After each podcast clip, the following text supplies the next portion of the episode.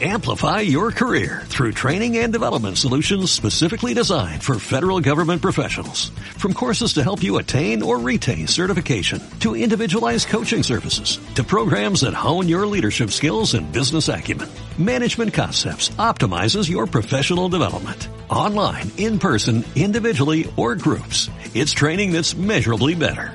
Learn more at managementconcepts.com. That's managementconcepts.com.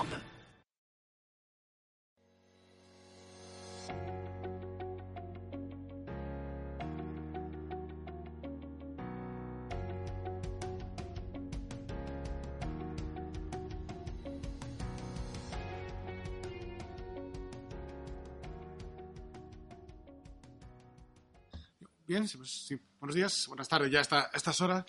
Eh, agradecer la, presencia a estas horas, hasta el día ya. Eh, absolutamente la, la limitación de, de bien querido Javier Jordán, que nos conocemos, estaba pensando, no del 99, del 98. Peor todavía. Y, también pensaba, traía a colación, que nos conocimos porque nuestro buen colega Rafa Martínez montó, catedrático de Ciencia Política en la Universidad de Barcelona, montó eh, dentro del Congreso del IPA el primer grupo de trabajo sobre temas de seguridad que si ahora los frikis son los tecnólogos, los frikis éramos nosotros. En ese grupo de trabajo había geopolítica, había servicio de inteligencia, había terrorismo y había opinión pública sobre las Fuerzas Armadas, en el mismo grupo de trabajo. ¿Por qué? Porque éramos cuatro. Eh, está bien ver que con la ayuda del Ministerio de Defensa, Cultura de Defensa, el apoyo a académicos, colegas, pues tenemos esto, pero nosotros los más jovencitos no, lo, den por, asumido y por obvio. O sea, esto no, era así hace, hace 20 años. Y sin duda del trabajo de, Javier, te recuerdo estas conversaciones que teníamos sobre habría que hacer una revista, habría que hacer un congreso, habría que hacer cosas. Bueno, pues parece que algo se hemos conseguido, por lo menos dejamos algo a, los jóvenes que vienen por detrás, que éramos nosotros. Esta cosa va a hacer pensar que, nosotros éramos esos, ¿no? No me enrollaré mucho. Eh, voy a provocarles, voy a provocarles porque es el final del día, estarán más cansados, y aparte, pues, si no, también me aburro yo. Y si hubiera sabido que son tan irreverentes, hubiera conservado la presentación inicial, que era una única transparencia donde era Godzilla luchando, luchando contra, contra King Kong. Pero, digo, hombre, en una universidad centenaria y con Javier, que es un académico respetado y serio, no, no, no lo veía, pero bueno, para otro año no me lo, no me lo ahorraré. Eh, esto es un trabajo que es la primera vez que, se expone, que vamos trabajando hace un par de años, José Miguel Palacios y yo, sobre esta, esta provocación, sobre si los servicios de inteligencia se están acabando. Y la respuesta es sí. Por tanto, aquellos que quieran ser espías y trabajar en una agencia de inteligencia, dense prisas porque dentro de 10 años no habrá servicio de inteligencia. Intentaré explicarles el porqué. Eh, las organizaciones es un principio conocido en teoría de la organización. Las organizaciones se diseñan conforme a la era en la que fueron creadas. Por tanto, las industrias petroleras tienen la forma de cuando se creó el sector petrolero, las, telecos tienen la estructura del sector de la era en la que se crearon y los servicios de inteligencia tienen la estructura de la era en la que se crearon. Y se crearon en el año 45, donde no había esto, esta cosa del diablo, la nube menos todavía, y donde eh, el mundo era muy distinto y se crearon para evitar otro Pearl Harbor, no nos engañemos, ni fake news, ni cosas así. Se crearon para evitar otro Pearl Harbor, otro ataque a Puerto Perla que supusiera una, una sorpresa estratégica, un choque. Por tanto, la pregunta es, esas estructuras que se crearon y que se han ido reajustando sin duda alguna, ¿van a poder superar la siguiente crisis de crecimiento? Mi opinión es que no, no van a superar la siguiente crisis de, crecimiento que tienen por delante, a menos que emprendan graves reformas, que como nos comentamos con Samuel Morales, no creo que los decisores políticos estén, por hacerlo. No, me detendré en elementos que han, tratado otros, otros que me han precedido y por tanto iré aligerando algunas cosas. Esto es, digamos, el por qué, en nuestra opinión, los servicios de inteligencia le quedan 10 años de vida. Porque los tres elementos esenciales que le dieron una preeminencia sobre el sistema están muertos, están acabando. Es decir, los servicios de inteligencia, ¿por qué podían susurrarle a la oreja del César? Pues porque tenían el monopolio. ¿Monopolio de qué? De instrumentos, de traductores, de comunicación, de tecnología, las mejores mentes del país, los mejores software, los primeros ordenadores, tenían un monopolio. ¿Qué tenía? La exclusividad. ¿Exclusividad de qué? De producir un producto que era la inteligencia estratégica. ¿Y cuál era el otro elemento? El secreto. El secreto les hacía poco rendidores de cuenta, que es uno de los problemas que quizá tiene Trump ahora con su comunidad de inteligencia, y les permitía trabajar con unos sistemas, unas estrategias, unas dinámicas que no eran compartidos por ningún otro sector, ni público ni privado. Por tanto, los tres elementos que anclaban esa estructuración han saltado por los aires, totalmente. procesos más o menos rápidos, en algunas cosas de una manera más o menos intensa, pero están saltando. Por tanto, si los tres elementos que te daban tu identidad sobre otras organizaciones han saltado por los aires, es creíble que esa estructura, si no se someta a cambios, pueda seguir teniendo ese lugar preeminente dentro del sistema. La respuesta, en nuestra opinión, de nuevo viene siendo no. Y voy a, desglosarles el no a trocitos. Primero, ¿qué cambia? Cambia el entorno. No me detendré porque hemos hablado hasta la saciedad del, cambio. Solo se lo resumiré cuando Jane Woolsey, Woolsey hace la comparecencia ante el Parlamento, ante el Congreso norteamericano para ver si es nombrado director de la CIA en el año 93, eh, le preguntan si el recorte que se va a suponer le va a suponer un problema. Y él dice, bueno, no responde si los recortes van a ser un problema, solo dice, solo tenga en cuenta una cosa, año 93, eh, hemos matado al dragón, pero ahora tenemos un montón de serpientes venenosas en una jungla. Eso a día de hoy sería hasta casi un escenario admirable y deseado. ¿Qué nos encontramos en la actualidad? Una cosa que yo vengo denominando últimamente como, como de, escenario de, o de seguridad líquida donde hace cinco años ISIS, Daesh era lo más catastrófico del planeta, todo el mundo tenía que caminar en esa dirección, y hace dos telediarios parece, no sigo mucho el tema, que ya no existe. O que, entonces algo que estaba en cinco países ya no existe. Las estructuras estatales no tienen esa capacidad de adaptación como las, las amenazas. Por tanto, hemos pasado de una amenaza ideológica durante la Guerra Fría a una amenaza fragmentada, a una amenaza absolutamente líquida muy difícil esa zona grises de la que estábamos hablando. Por tanto, primer elemento que cambia el escenario. Cambia también la aparición de fenómenos que tienen capacidad, como el crimen organizado cártel de Sinaloa en 54 o 55 países con capacidad de atacar la estructura democrática. Antes de la vida, una amenaza criminal era una amenaza criminal, pero no tenía esa capacidad disruptiva sobre el propio sistema, no podía corromper las estructuras estatales. Eso es un problema la aparición de la tecnología. La tecnología es otro elemento que crea dos mundos paralelos, el que vivimos y el que está aquí. Por tanto, eso hace que el Estado tenga que repensarse porque durante los últimos dos siglos ha trabajado en un mundo real que ya no es el que, el, que existe en la actualidad. Siguiente elemento. ¿Qué nos encontramos? Nuevos actores. Nuevos actores dentro de... Eh, ¿Se ha puesto bien? Nuevos actores dentro de la comunidad de inteligencia. La comunidad de inteligencia antes era, única, dominada por las estructuras de inteligencia. Ya en el año 91, cuando se empezó a hablar de, de, Intelligence-Led Policy, inteligencia policial, ya la policía decía, bueno, es que nosotros hacemos análisis complejos, eso quizás inteligencia, ¿no? Quizás haya, un huequecito para, para mí en este nuevo sistema. ¿Qué aparece? A medida que caen las fronteras aparecen agencias tributarias, agencias fiscales, centros contraterroristas, por tanto, una, cantidad de tribus en torno al mundo de la, inteligencia que no existía anteriormente. ¿Qué nos aparece como nuevo, como nuevo actor? El mundo privado.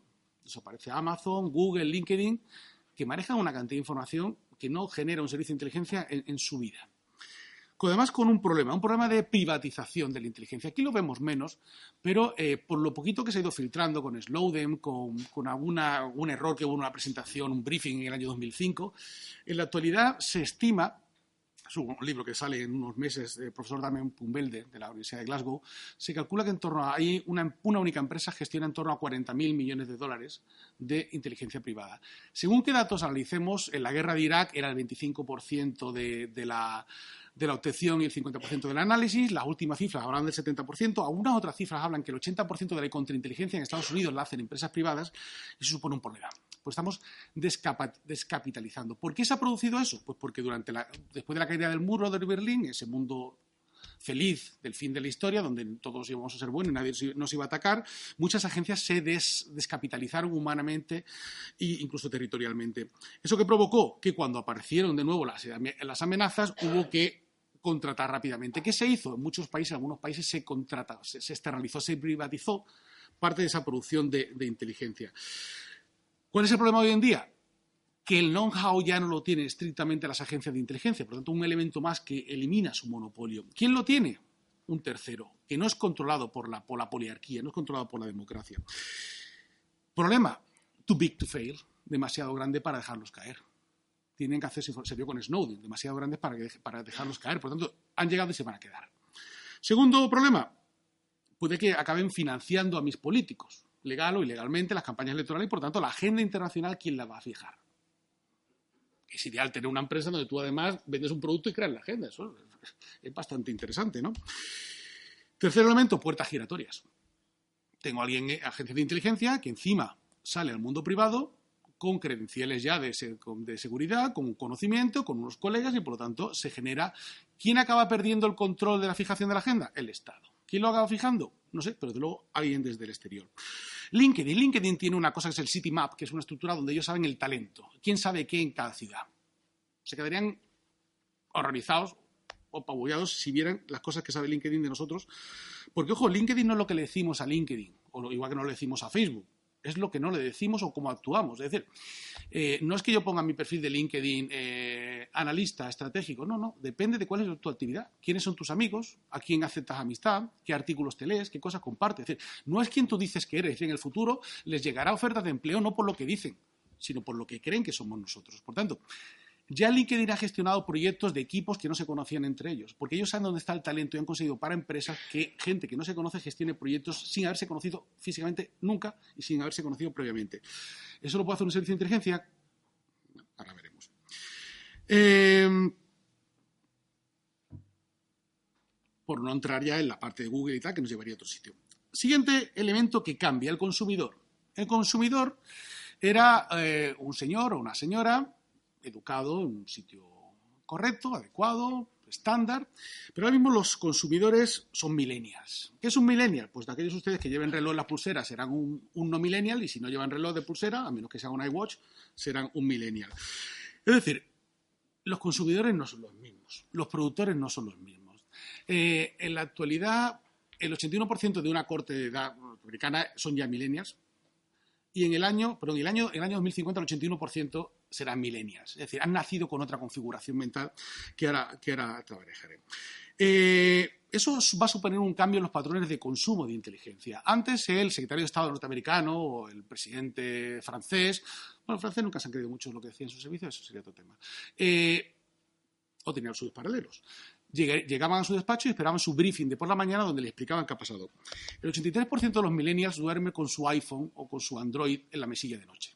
Por tanto, cuando llega a su puesto de trabajo, ya sabe lo que ha pasado por el mundo o ya sabe lo que él cree o lo que los algoritmos han dicho que tiene que saber sobre el mundo. Por tanto, el impacto es completamente diferente. Los millennials van a consumen y van a consumir información de manera distinta. Y esos millennials, algunos están aquí, serán nuestros decisores políticos. Por tanto, la comunidad de inteligencia estuvo diseñada conforme a unos consumidores y esos consumidores no existen ya. O al menos están mutando enormemente. Eh, se van de Erasmus, conocen gente, están aquí, tienen redes, van a congresos. Por tanto, creerme algo que me ha dicho mi analista séptico cuando yo estuve con ellos en Granada tomándome unas cervecitas ayer, pues es difícil. Si es que yo conozco a Angela Merkel, si es que yo conozco a todos esos asesores, si es que hemos estado en el Congreso de la ICPR o de la ISA, hemos compartido cosas eh, no confesables. Por lo tanto, el consumidor va a ser distinto en el futuro. Sigo pasando. ¿Cuál es el cambio que se produce también en la organización? ¿Cómo se organizan los servicios de inteligencia? ¿Ha cambiado todo o debe cambiar? El núcleo estratégico, decía Mintzberg, que en la parte de arriba se ha modificado, tiene mucho más contacto con el exterior que tenían los núcleos estratégicos anteriormente. Es decir, los decisores de alto nivel de los servicios de inteligencia tienen unas redes, hemos visto la creación hace dos, tres semanas de un colegio a nivel europeo, que yo creo es una de las cosas más positivas que se ha podido establecer, un colegio de inteligencia auspiciado por Macron y por que parece ser, nosotros tampoco hemos sido muy, muy, retrasados estando ahí detrás de ese proyecto. Las estructuras medias se han aplanado, tienen que ser más, planas. Recuerden que antes cada 10 años había una crisis, ahora la crisis se produce cada, dos días. Si cada 6 horas no hay un acontecimiento mundial, extrañense, es que no han actualizado su Facebook o su, Twitter. Cada 6 horas pasa algo absolutamente relevante para el planeta. Eso hace que las líneas medias hayan cambiado. La línea media también ha sido sustituida por la tecnología.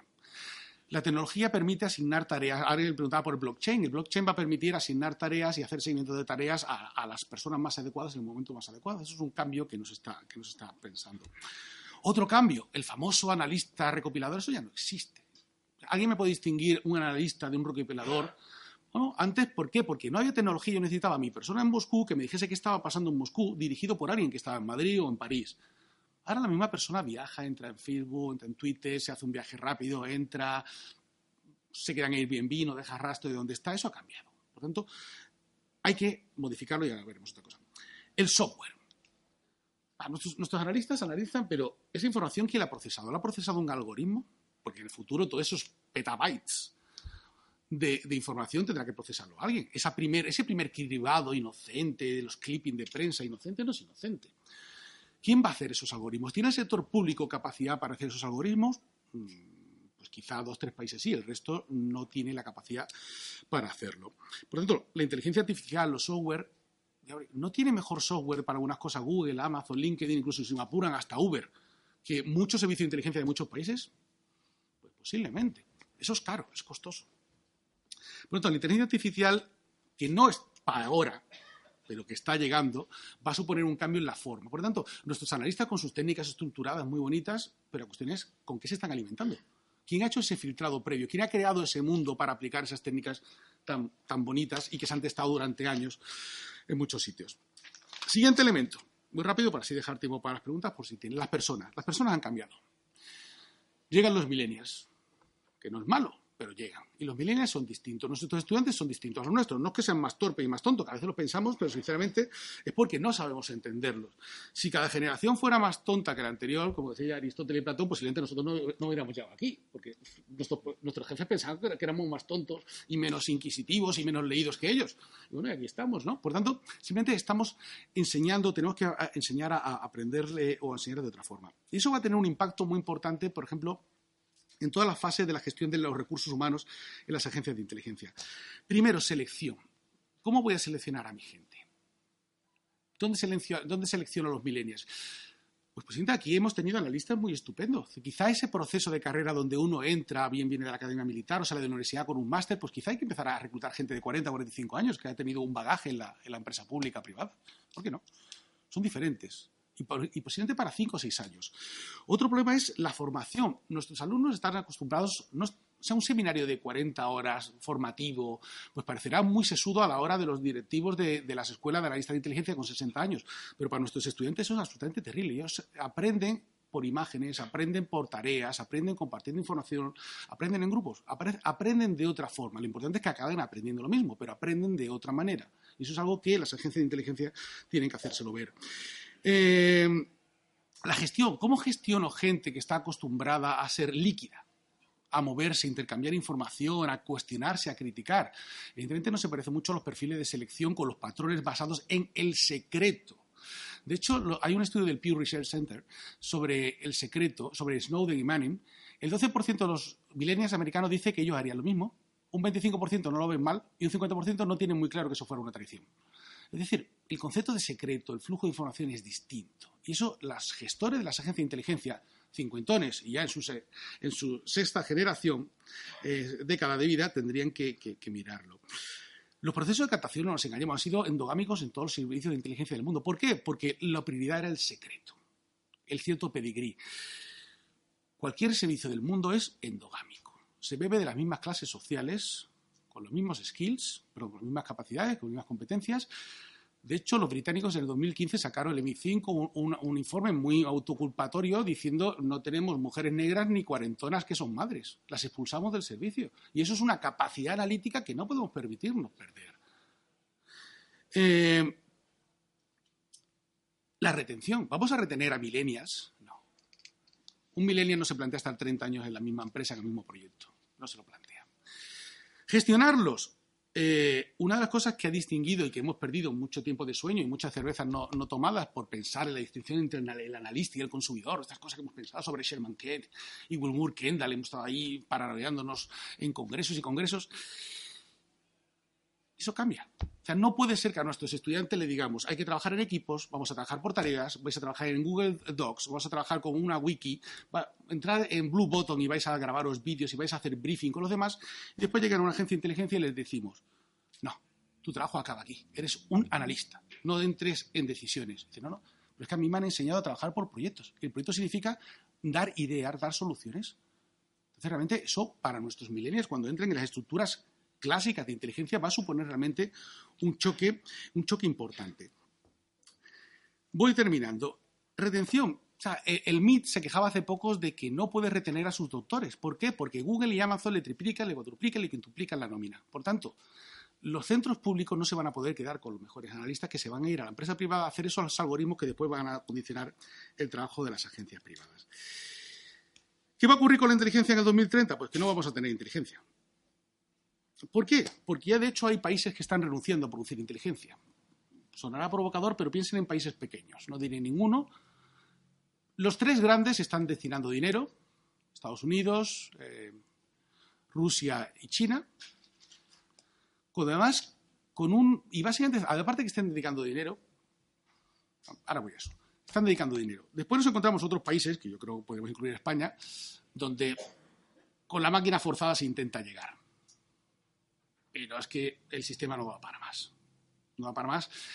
Los británicos acaban de contratar gente, se han gastado mil millones en un, unos sistemas de, procesamiento, pero no, no, da, no da para más. la estructura clásica no da para más. ¿Qué están haciendo países? No nombraré ninguno, pero podemos encontrarnos desde Brasil con su última reforma hasta Chipre, la última reforma. Estamos convirtiendo, estamos viendo un proceso de FBIization o de creación de FBI o de, o de, o de, de FBIs. Es decir, la inteligencia buena es muy cara, muy cara, muy cara, muy cara, muy cara, muy cara, muy costosa, muy cara. ¿Quién tiene capacidad para producir esa? De momento, 3 más 4 o 3 más 5, no más. No hay más servicio con capacidad de producir eso. ¿Qué va a pasar en el futuro? ¿Qué está pasando? Que hay servicios que están renunciando. Es decir, se están concentrando en el serious crime, en las graves amenazas, que es aquella que pueden poner en jaque crimen organizado, lavado de dinero, terrorismo. ¿Y en quién están confiando la inteligencia? En sus grandes amigos, Rusia, China o Estados Unidos para que le dé la revente la información buena, la información de calidad. Porque países medios no pueden producir a día de hoy, o al menos, si no sé si producir análisis estratégico, no pueden protegerse contra las amenazas graves, las que vienen de la fake news, de la infiltración en redes, no tienen capacidad, no tienen dinero, no tienen gente. Nueva Zelanda hace cuatro o cinco años, según su informe de su parlamento, se quedó con el 15% de vacantes libres. No había universitarios dispuestos, no había universidades. ¿Qué está pasando también en el sector público? Voy terminando, lo prometo. Eh, que la gente se roba. Se roba gente.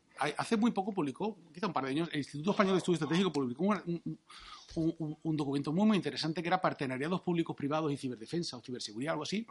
Y una de las cosas que comentaban en la presentación era que los estudiantes de tercero de matemáticas ya están contratados. Y lo que hacen las grandes empresas es robarse a los gerentes de datos, a los expertos en inteligencia artificial, porque no se produce suficiente volumen. Por lo tanto, ¿qué estamos intentando hacer? Pues casi como las ciudades medievales, yo protejo mi castillo, pero, eh, pero eso no funciona. Por lo tanto, habría incluso plantearse la creación de ciberpolicías. Si el mundo, alguien lo decía, va a ser 50% real y 50% virtual, pues quizá haya que crear ciberpolicías. Para todos. No solo para esta empresa, esta empresa o esta ciudad, para todos. Voy terminando en este escenario caótico quiero dejarles para, que se vayan a sus casas pensando y reflexionando. ¿Qué va a suceder? Pues no lo sé, pero yo creo que a este ritmo no va a haber servicio de inteligencia en 10 años. Yo ahora estoy trabajando en una cosa que no se las contaré para así pueda volverme a invitar el año que viene. Javier, esto lo tenemos publicado, imagino, para diciembre, sobre el nuevo modelo de comunidades de inteligencia, que no es nada de lo que se parece a lo que hay en la actualidad va más por la línea de sistemas adaptativos complejos, va más por la línea de, de, partenariados y supone un cambio radical. O el Estado se cree el cambio o está muerto. Es decir, hay un libro que acaba de publicar eh, Carla Ramírez, un catedrático de ciencia política de la Universidad Pompeu Fabra de Barcelona, donde eh, analiza muy bien y viene a decir que esta es la última oportunidad que tiene el sector público de reinventarse. Ha pasado por varios reintentos, la administración electrónica, la administración inteligente, esta es la última posibilidad que tiene de inventarse. El 80% del trabajo que se hace en una administración pública es perfectamente realizable. En este libro que publica se llama Robots, Inteligencia Artificial en Administración Pública. Se lo recomiendo. El 80% es perfectamente realizable por robots o por máquinas. Son procesos muy mecanizables. El otro 20% es el interesante, que es el de dirección. ¿En qué línea tiene que ir la administración pública en el caso de la inteligencia, que es el que yo les hablo? De convertirse en un director de orquesta. Pretender ese modelo beberiano de usted cuénteme todo y yo ya veré que le susurro al oído del César, eso está. Estados Unidos, a través de sus grandes telecos, China, porque no le importa, y Rusia, porque tampoco le importa mucho, están avanzando en su proceso de reconocimiento facial de inteligencia artificial. ¿Por qué? Porque tienen datos. Nosotros los europeos no tenemos datos. Alguien decía que los norteamericanos inventan, los chinos lo prueban con sus datos y los europeos venimos a regular el proceso de datos de cómo va a ser hacer eso. Hace poco estaba en Barcelona, en la Feria de Ciudades Inteligentes, le preguntaba a la policía de Múnich qué estaban haciendo para estas cosas y se miraron los tres como a ver quién no respondía. Y bueno, básicamente después me confesaron que, solo habían testado con 100 personas. Claro, sin sistema de reconocimiento facial, porque su legislación en la ciudad era muy complicada. ¿no? Por tanto, estamos muy retrasados en ese tema. Voy terminando, sinceramente. Eh,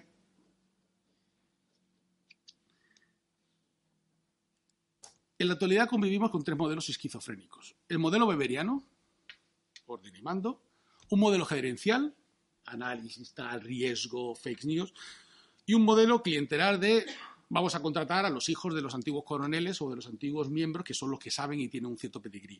Esos tres modelos burocráticos que ahora mismo estamos viviendo son irreconciliables. Pero no solo para el servicio de inteligencia, sino para el resto de la administración pública. Estamos viviendo un proceso de grandes corporaciones, que saben cuáles son todas, un mundo apolar y países que muy bien a ver qué hacemos con nosotros. Los servicios de inteligencia se diseñaron para una estructura de Estado-nación que tenía un cierto peso, donde no había actores globales, no estaba Facebook, no estaba LinkedIn, no estaba Google, no había actores globales.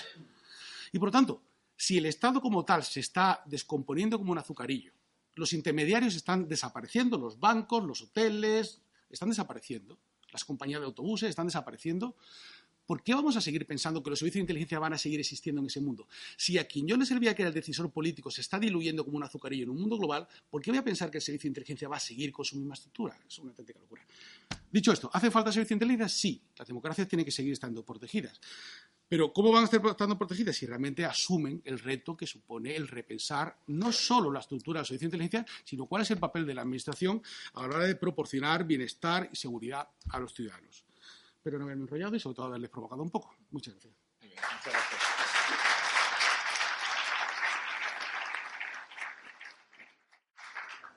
Pasamos al coloquio.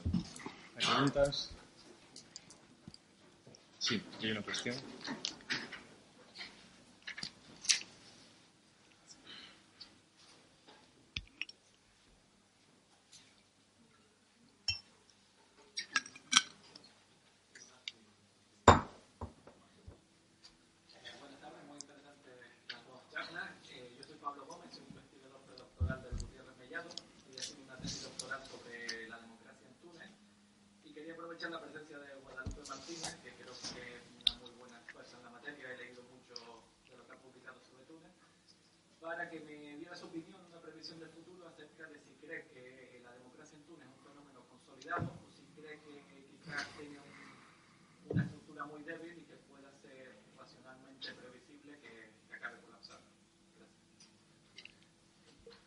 Preguntas?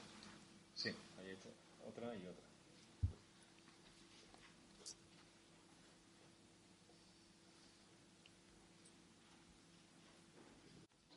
Buenas tardes, mucho gusto. Yo soy Hernán Moreano, miembro del Centro Ecuatoriano de Estudios Internacionales desde Ecuador. Tengo una inquietud para el profesor José Antonio.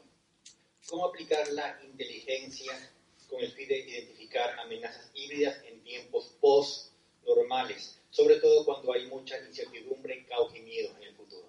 Muchas gracias. Y luego otra pregunta más. Buenas tardes. Eh, para la profesora Guadalupe Martínez. Eh, ha definido usted que hay diferentes publicaciones que hacían referencia a los índices de, de riesgo político y que ponían dudas sobre si los criterios que se utilizan son los buenos. Eh, aquellos que estamos eh, usándolos para ponderar determinadas investigaciones, ¿hemos de confiar en ello?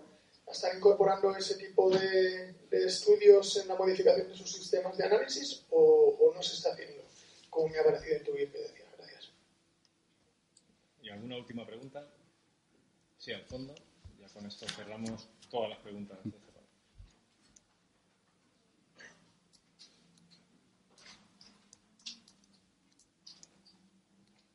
Buenas tardes, eh, gracias por la exposición.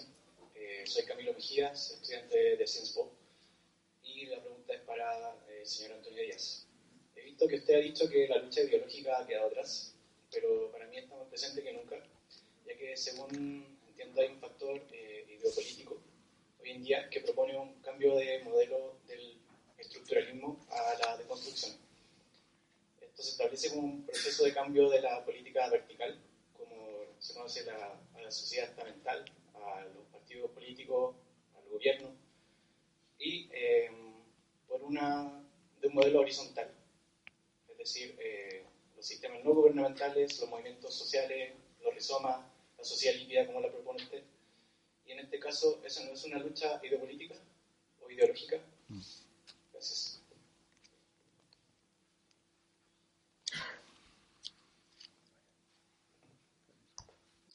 Empiezo yo. Muchas gracias a, los dos por las preguntas. La, detección de amenazas híbridas es precisamente inteligencia. Es donde debería, porque no deja de ser una especie de, alerta temprana, que es precisamente para lo cual se crearon inicialmente los servicios de inteligencia. Por tanto, la inteligencia sí debe estar ahí, que es donde es buena, es donde es competitiva. Y sobre todo presta un servicio a, la democracia, a, a, los países. El problema quizá no sería tanto, lo decía Samuel Morales, sería conseguir en esos partenariados, esos sistemas complejos, que todo aquel que tiene algo que decir lo aporte, de una u otra manera, que no es tan sencillo, pero la clave yo creo no está ahí, sino en la concienciación del decisor político, la concienciación de los ciudadanos de que eso es la nueva forma en la que las democracias se sienten atacadas y tercero, la respuesta. ¿Somos capaces de hacer respuestas? ¿Somos capaces de eh, educar mejor a nuestros niños, de hacerles leer, de intervenir, de que nuestros decisores políticos se expongan más a los medios de comunicación y expliquen qué piensa el Estado y cuál es el relato del Estado? realmente yo no veo técnicamente un problema, veo un problema de que se asuma que los tanques ya no es la forma en la que uno ataca. Pero eso no pasa desde incluso la caída del muro de Berlín, como el lavado de dinero. ¿Qué, lo combates? ¿Con un F-18 de combate? ¿Cómo lo combates? Es, asumir. Y eso supone un cambio de cultura, un cambio cultural en cómo las democracias son conscientes. El caso del Brexit, el caso de Cataluña, yo creo que ha visualizado a una población más, más general que las democracias son atacadas de muchas maneras. Yo creo que eso es una de las lecciones positivas que podemos extraer, ¿no? Decía el, compañero del fondo, me refería que no era ducha ideológica, no son dos bloques ideológicos que tienen un proyecto de sociedad global. Podemos discutir si lo de ahora no. Yo creo que ahora es un proceso de deconstrucción hacia una sociedad líquida, pero de ahí a que esta sociedad líquida se establezca como una ideología, con unos parámetros claros, vamos a hacer un proceso de desestructuración. Yo eso no lo consideraría tanto una ideología. Podríamos estar aquí eh, hasta mañana y sería tremendamente placentero si tenemos la ocasión, pero me, refiero a eso. No eran dos proyectos irreconciliables globales donde yo en parte me defino en contraposición al otro. Lo que vemos ahora es estructuras supraestatales, subestatales, no hay intermediarios. Es que el problema es que estamos vaciando el Estado. ¿Para qué? Para depositar criptomonedas, Airbnb, Uber, Amazon, desaparece el librero del barrio. Estamos vaciando las estructuras del Estado, pero claro, yo no sé si hay alguien detrás. Porque yo antes sabía cuál era, sabía cuál eran los ideólogos, ahora podemos entrar en ciertas teorías conspirativas. Entonces era uno que en alguna medida se contraponía al otro. Yo no veo ahora que esté el modelo analógico contra el modelo digital o el modelo desestructurado contra el Estado-Nación, pero insisto, podríamos hablar mucho, muy interesante, pero de todas formas, en todos estos escenarios, sea lo que sea, el Estado debe estar ahí para ser capaz de garantizar los derechos y libertades. Es decir, si realmente vaciamos el Estado, lo depositamos todo eso en unas soberanías extrañas, cuando el Estado, cuando el ciudadano mire hacia el Estado, podemos encontrarnos dos problemas, que el Estado no puede hacer nada o que no sepa ni siquiera dónde mirar, porque el Estado se ha ido desapareciendo. Entonces, realmente creo que desde la Revolución Francesa hemos aprendido cosas y estamos en un momento, yo creo, crítico, ¿no? Pero como estamos muy dentro, no lo vemos, ¿no? Pero quizá es donde estos análisis, estas reflexiones son donde son más necesarias que, en el pasado. Decían los chinos que es interesante vivir tiempos interesantes. Pues estamos en un tiempo muy interesante y con los retos que yo, que yo conlleva, pero muy interesante su reflexión. Pues eh, a Pablo que preguntaba si se ha consolidado la democracia en, en Túnez. Claro que no se ha consolidado en este momento como tipo de régimen se considera democracia defectiva. Eh, si me preguntan por si han cambiado el tipo de factores eh, potenciales de riesgo ¿no? Eh, en ese tránsito entre un tipo de régimen y otro, realmente los factores de riesgo potenciales, por seguir un poco el de lo que antes explicaba, se mantienen todos, salvo el modelo de tipo de régimen. Todos los demás están eso significa que la atención tiene que estar dirigida a los, hacia la existencia de catalizadores eh, e inhibidores que puedan hacer que desencadenen, ¿no? Eh, eh, que convierta esos factores latentes en factores de riesgo realmente peligrosos. Mm, en un una pequeña nota de perspectiva que hice para la Fundación Alternativa, creo que fue en diciembre que se publicó, lo que yo decía como pensaba que para el corto plazo, que en el escenario más probable, eh, yo no hablaba de una desestabilización que supusiera riesgo para intereses de empresas, eh, en principio españolas que estuvieran en Túnez, para la mayoría de sectores. ¿Por qué? Por, primero, no va a haber grandes desestabilizaciones porque hay inhibidores fuertes. En este caso sí decía, eh, yo lo llamaba factores estabilizantes, ¿no? lo que Jessica llamaba inhibidores, y tiene que ver con la dosis de autoridad, aunque no tiene mucha resiliencia ahora mismo el régimen, lo que sí tiene legitimidad y autoridad, cosa que llegó un momento que ya en Túnez no, no había. ¿no? Entonces, por una parte tenemos mm, inhibidores, ¿no? y luego por otra parte puede haber catalizadores y yo señalaba, bueno, pues eh, tendrá que ver un poco con el comportamiento de, de la, del gobierno y de la oposición. Pero ahora mismo creo en Túnez, independientemente de quién vaya a gobernar después de la elección, teniendo en cuenta las, las candidaturas que hay, ¿no? Y los principales eh, bloques que entran a competir, yo creo que tienen la misma lógica y el mismo interés y básicamente el mismo proyecto a la hora de intentar atraer inversión extranjera directa. No difiere un proyecto de otro, en absoluto. ¿Dónde estaría el cine negro súper raro y un escenario muy extraño? Básicamente igual que en España podría pasar que eh, Podemos ganar por mayoría absoluta con, no digo yo mayoría absoluta, digo 300 escaños, podría ganar 300 escaños Podemos ¿Podría en Túnez, por ejemplo, el principal sindicato, la UGTT, de pronto presentar una candidatura y ganar ¿no? bastante más de la mitad de, de los escaños? Sería un cine negro. Sería un cine negro. Entonces, ¿hay riesgo de desestabilización? Mm, si aparecen detonantes, que puede ser que en cualquier momento, como en esta semana, han subido el precio de los carburantes y más que va a subir, ¿no? Eso acumulado a depende un poco de, de, los factores estabilizantes. De momento creo que hay, hay bastante. Y en cuanto a eh, la fiabilidad, ¿no? O hasta qué punto uno tiene que preocuparse si fundamenta su trabajo en índices de, riesgo. Mm, la cuestión seguramente recuerda una diapositiva que ha presentado Jessica, eh, la primera, ¿no? A escala. Primero está el conocimiento, luego está el análisis, luego ya viene la inteligencia, luego ya viene la perspectiva. Hay un problema en cuanto a conocimiento. Tenemos que producir, creo yo, eh, desde análisis comparado, conocimiento que sea más útil, más afinado, que permita construir mejor las herramientas de análisis. Por lo tanto, no es que vayamos a hacer a lanzar toda la culpa a los que construyen esa herramienta de análisis, es que no estamos, digamos, procurando, no lo estamos ni estamos prestando todo el servicio que deberíamos ni persuadiéndolo de la necesidad de, que empecemos a trabajar más, estrechamente. ¿Hasta qué punto, entonces, ¿hasta qué punto uno tiene que fiarse? Si estamos hablando de... O, hasta qué punto uno piensa que eh, estos grandes índices están adaptándose a los resultados de conocimiento innovador que se están produciendo de otros espacios. Se están adaptando un poco. Antiguamente se adaptaban más. Por ejemplo, el, índice que hace eh, The Economist, hubo un índice antiguo que después de algunos estudios que demostraban que, eh, mm, sobre todo basado en el tipo de régimen, que antes se penalizaba necesariamente para todos los tipos de riesgo que eh, mm, tener un tipo de régimen autoritario, ahora ya, bueno, después de que empezaran, creo que fue a finales de los 90 o a principios de los 2000, el índice cambió esa ponderación.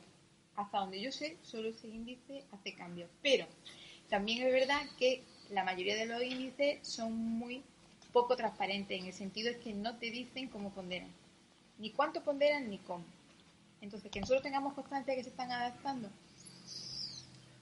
es que no nos lo dicen. Entonces, ¿hasta qué punto te puedes fiar? Incertidumbre es mejor triangular, ¿no?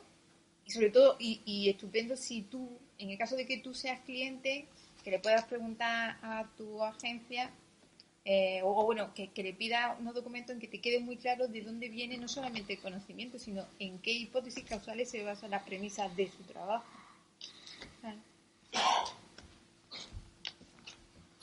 Muy bien, pues muchas gracias. Con eso cerramos el panel.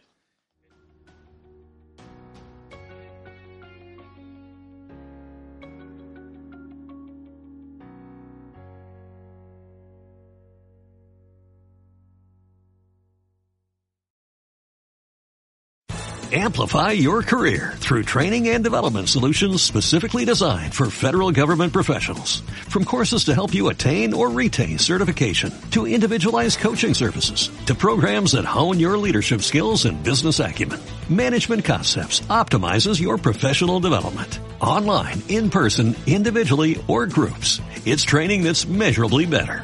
Learn more at managementconcepts.com. That's managementconcepts.com.